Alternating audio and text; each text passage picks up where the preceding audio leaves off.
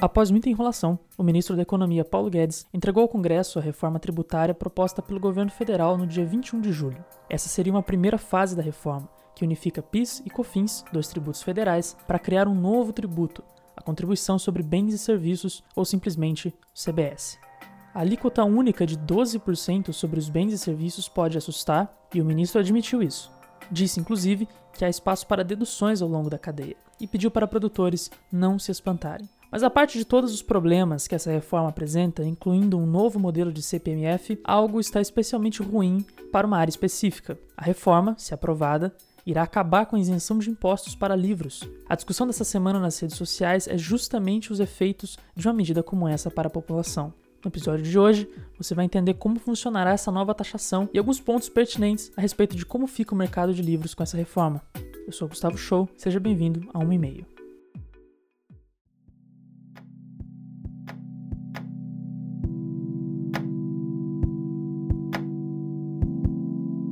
Hoje, livros não pagam impostos federais, o PIS e o COFINS. Isso é garantido pela Lei 10.865 de 2004. Além disso, é garantido pelo artigo 150 da Constituição. Porém, na proposta de reforma tributária que Paulo Guedes entregou ao Congresso no mês passado, essa isenção de contribuição deixa de existir. Então, com isso, as vendas de livros no Brasil estariam sujeitas aí a uma alíquota prevista de 12%. Consequentemente, essa alíquota voltará para o consumidor e o valor das obras se tornaria mais alto, tá? Ao longo dessa semana e da última que passou, algumas instituições já se mobilizaram. A Câmara Brasileira do Livro, o Sindicato Nacional dos Editores de Livro e a Associação Brasileira de Editores de Livros Escolares. Todas essas instituições publicaram e assinaram um manifesto em defesa do livro, explicando como o encarecimento das obras tornaria mais difícil o acesso à leitura para a população brasileira. Eu gostaria de comentar um pouco isso, porque qual é o impacto efetivo de uma alíquota de 12% sobre livros, por exemplo?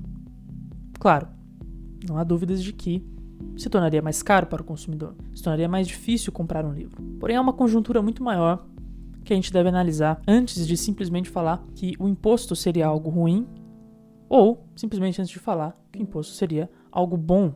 A primeira observação é que enquanto eu pesquisava para esse episódio, os veículos de mídia, em sua grande maioria, entrevistaram donos de livrarias, donos de editoras. E não me leve a mal, eu entendo a necessidade de sobrevivência de uma fatia de mercado como essa, entendo a necessidade que eles estão passando principalmente por conta da pandemia. Mas alguns dos argumentos contra esse novo imposto vêm de pessoas que dependem de um modelo de negócio, que são as livrarias, que já não anda bem das pernas há algum tempo. As livrarias vêm em baixa já há alguns anos, inclusive devo lembrar que a Saraiva e a Livraria Cultura já entraram com pedido de recuperação judicial. Esse mercado de livrarias vem sido engolido pela Amazon nos últimos tempos. A Amazon tem entrado no Brasil com frete barato, muita variedade e um preço extremamente competitivo. Então será que o imposto sobre os livros é o golpe final nas livrarias? Ou será que nós estamos mantendo um status quo de ter que comprar livros na livraria como algo até um pouco saudosista do ponto de vista do consumo? Eu acho que o problema vai um pouco mais além do que simplesmente um dono de uma livraria em um veículo de mídia defender ou ir contra, né? Nesse caso, o imposto de 12% sobre os livros. Uma fala do ministro Paulo Guedes, quando questionado sobre essa questão dos 12% para livros, foi o seguinte: abre aspas. Vamos dar o livro de graça para o mais frágil, para o mais pobre. Fecha aspas. O problema de uma afirmação como essa é que pressupõe que existe uma série de estudos e uma série de planejamentos envolvendo dar livros de graça para, segundo nas palavras do ministro, o mais frágil e o mais pobre. Eu fico em dúvidas sobre dar como esses livros, baseado em que dar esses livros. E que livros vão ser dados e se isso será feito em dinheiro através de um vale cultura. Não há muitas explicações na fala do ministro a respeito de quando ele pensa na população que vai sofrer com o aumento desse imposto. Essa frase me parece mais uma de suas bravatas, inclusive, quando ele disse que 4 ou 5 bilhões aniquilariam o coronavírus, ou quando ele prometeu os 40 milhões de testes do amigo inglês. Às vezes a impressão é que o ministro solta algumas frases para ver o efeito que elas causam mas ele sequer se preocupa com a verdade ou como aquilo efetivamente vai se dar na prática. Ele simplesmente solta. Essa questão de dar o livro para o mais frágil, para o mais pobre, me parece muito isso.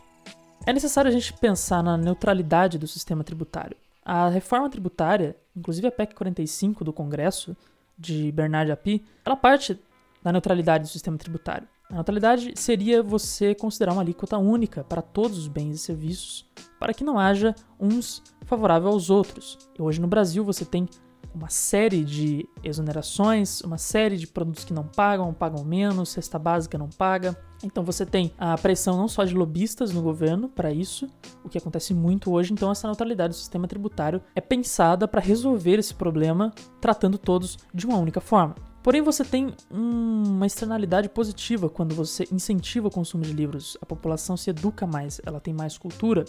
Então, só há coisas boas que provêm da venda de livros.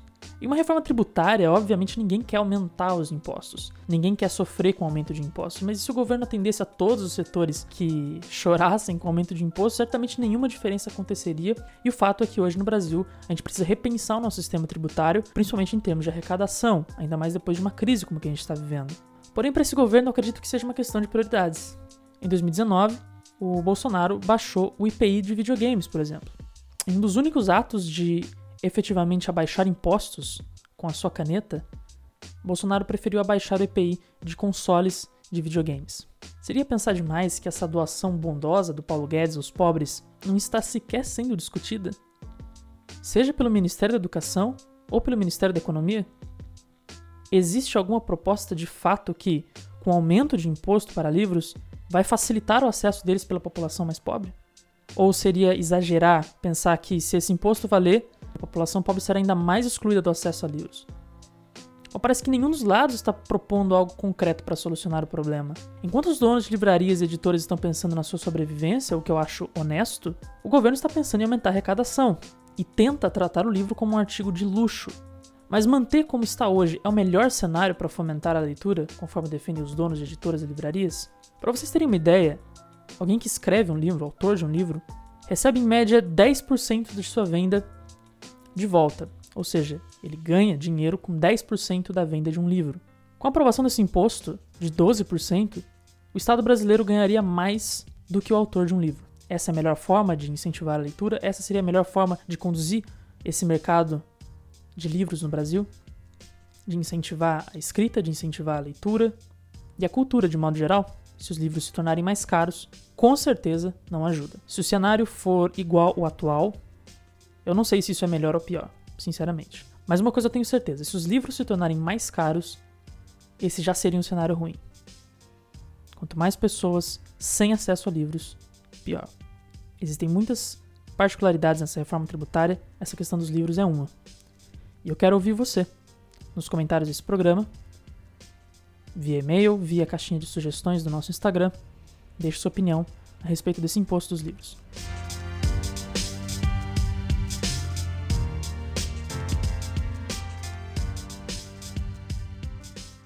Obrigado por ouvir até aqui.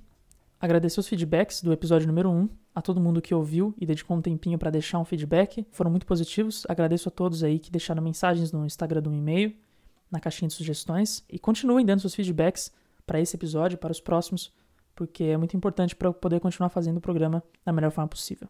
Não se esqueça de seguir um e-mail nas redes sociais, arroba um e-mailcast em todas elas. Nosso site é umemail.com.br. Compartilhe esse programa com quem você acha que vai gostar do assunto e não esqueça de nos avaliar no Apple Podcasts com as 5 estrelinhas, porque é muito importante para a divulgação do programa. Espero você numa próxima.